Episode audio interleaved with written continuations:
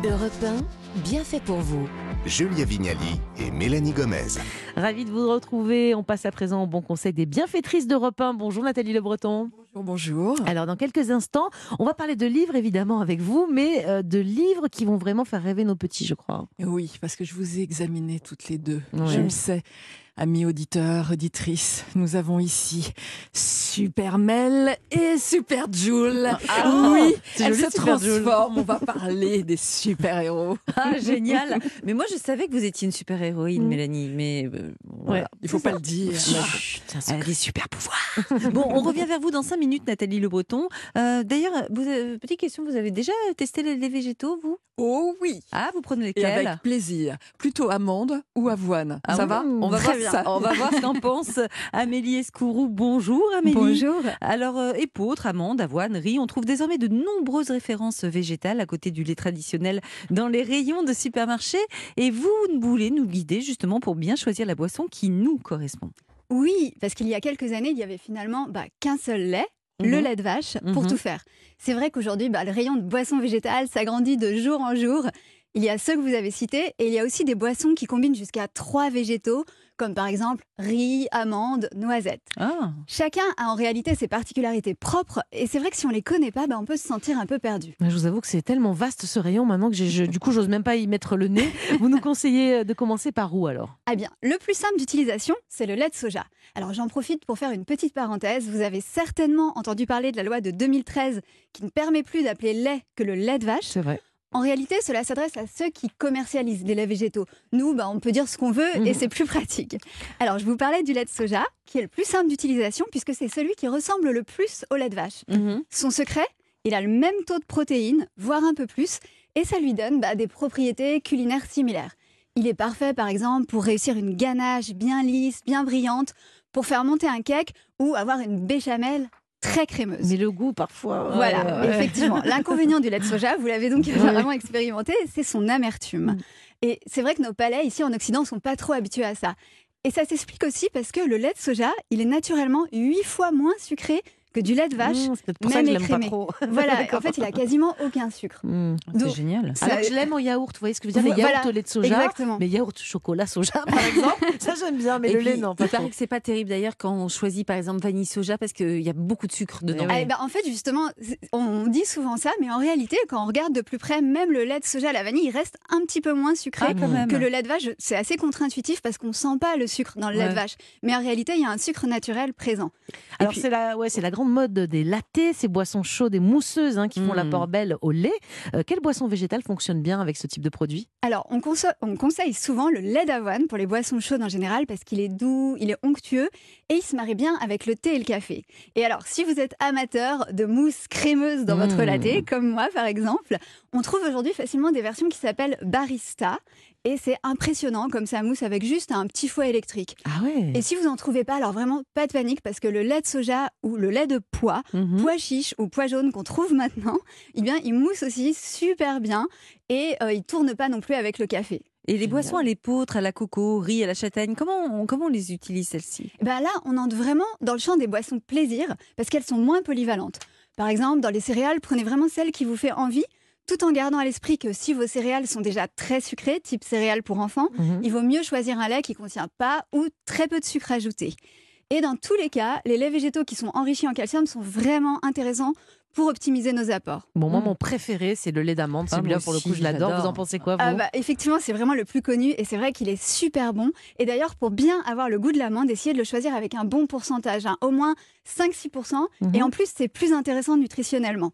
Moi, par exemple, je l'adore dans un smoothie avec de la poire et de la vanille. Oh, c'est sympa. saison, voilà, même pas besoin de rajouter de sucre et c'est Ouais. délicieux. Le lait de coco, lui aussi, il fait des super smoothies avec les fruits rouges ou les exotiques, comme euh, bah, l'ananas ou la mangue. Et pour les autres boissons végétales, l'alliance chocolat fondu et lait de noisette est terrible pour un Oh, C'est bon, chocolat ça. chaud Un très Nutella gourmand. liquide. Et ça fonctionne aussi super bien avec du lait de châtaigne.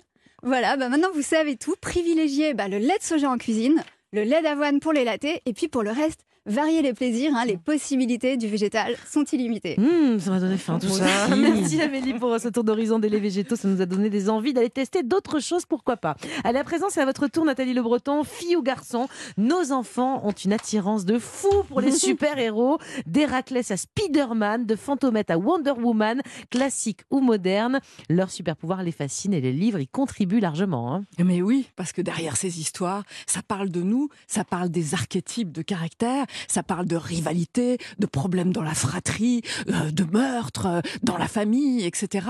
Donc effectivement, les héros, les, les demi-dieux, tout ça correspond à tout ça. Et effectivement, les livres regorgent sur les sujets pour le plus grand bonheur de nos petits.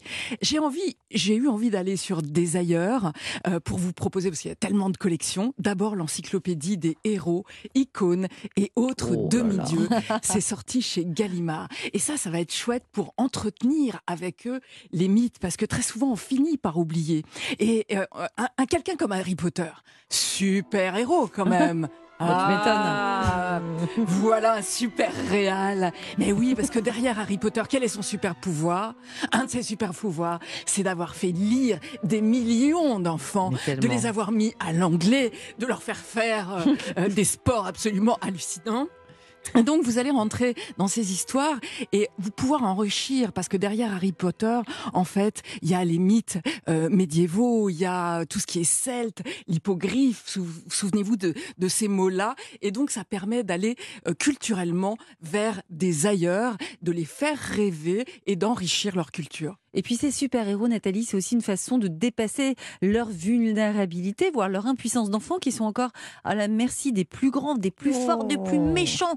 On voit beaucoup d'ailleurs de collections comme les pyjamasques, c'est ça Les pyjamasques pyjamasques. Mais moi, je les ai Ah tous bah à la oui, maison. Vous les avez les pyjamasques Ah bah oui, évidemment. Ouais, attendez, ou autres mini justiciers. Mais hein, oui, aussi, je hein. les ai aussi. Vous avez- Ah, oui. eh ouais, super tomate, Ah là là, ouais, je- super boutonneux. Je connais tout ça. Voilà, on connaît ça. Et alors moi là, j'ai choisi une autre série, ça s'appelle Les Trop Super. Alors effectivement, les enfants vont vers ces personnages parce qu'il y a un moment donné, normalement c'est nous, les parents, les super-héros. Mm. Sauf qu'à un moment donné, quand, quand on commence à leur dire non, qu'on met les limites et tout ça, on n'est plus du Non, tout leur ça y est, super c'est fini chez héros. moi. Donc ils vont effectivement se réfugier vers ces personnages. Comment joindre l'utile à l'agréable C'est que proposent les trop super toute une collection et eux ils sont spécialistes de tout ce qui est défense environnementale Oh. et nature. Donc c'est une petite bande d'enfants qui sont un peu comme vous, un super tigre et euh, une super tortue et donc ils doivent résoudre un problème en général lié euh, à la fonte des glaces au pôle Nord ou alors aux rivières qui se tarissent et ils inventent un stratagème évidemment fou qui ne tient pas la route dans la réalité mais au moins ils y croient et sans doute les enfants vont-ils s'engager derrière ce genre de série Mais c'est peut-être grâce au trop super qu'a pu surgir euh, Greta Thunberg. Oh, mais oui alors vous en avez une dans, dans- dans les parages non Ah oui. une petite comme ça Ouais. Et oui, ça sert à ça. Et en même temps, alors, ça, il y a un temps pour tout. Il y a un âge pour tout. Euh, et il faut se méfier qu'il ne bascule pas dans le côté un peu mytho. Ah ouais, non mais t'es complètement mytho, vous savez Il y a toujours des gamins qui s'en inventent et qui rentrent dans une surenchère. Mm. Excellent bouquin qui s'appelle J'aime pas les super-héros. C'est sorti chez Talent Haut. Et alors c'est Ça, l'histoire... c'est pour les un peu plus grands. hein. Un petit peu Ouais. plus grand, effectivement. Bah oui, parce qu'ils sont sortis de ces histoires-là. Mm. Alors bon, on est d'accord, hein, Serge le mytho, ça a toujours la cote auprès des adultes. Mais au niveau des enfants, ça peut leur jouer euh, des tours. Et c'est euh, intéressant ce qui est amené par cette histoire-là, parce que ce fameux Ethan, alors lui, c'est le rationnel. Lui, euh, c'est les maths, ou rien.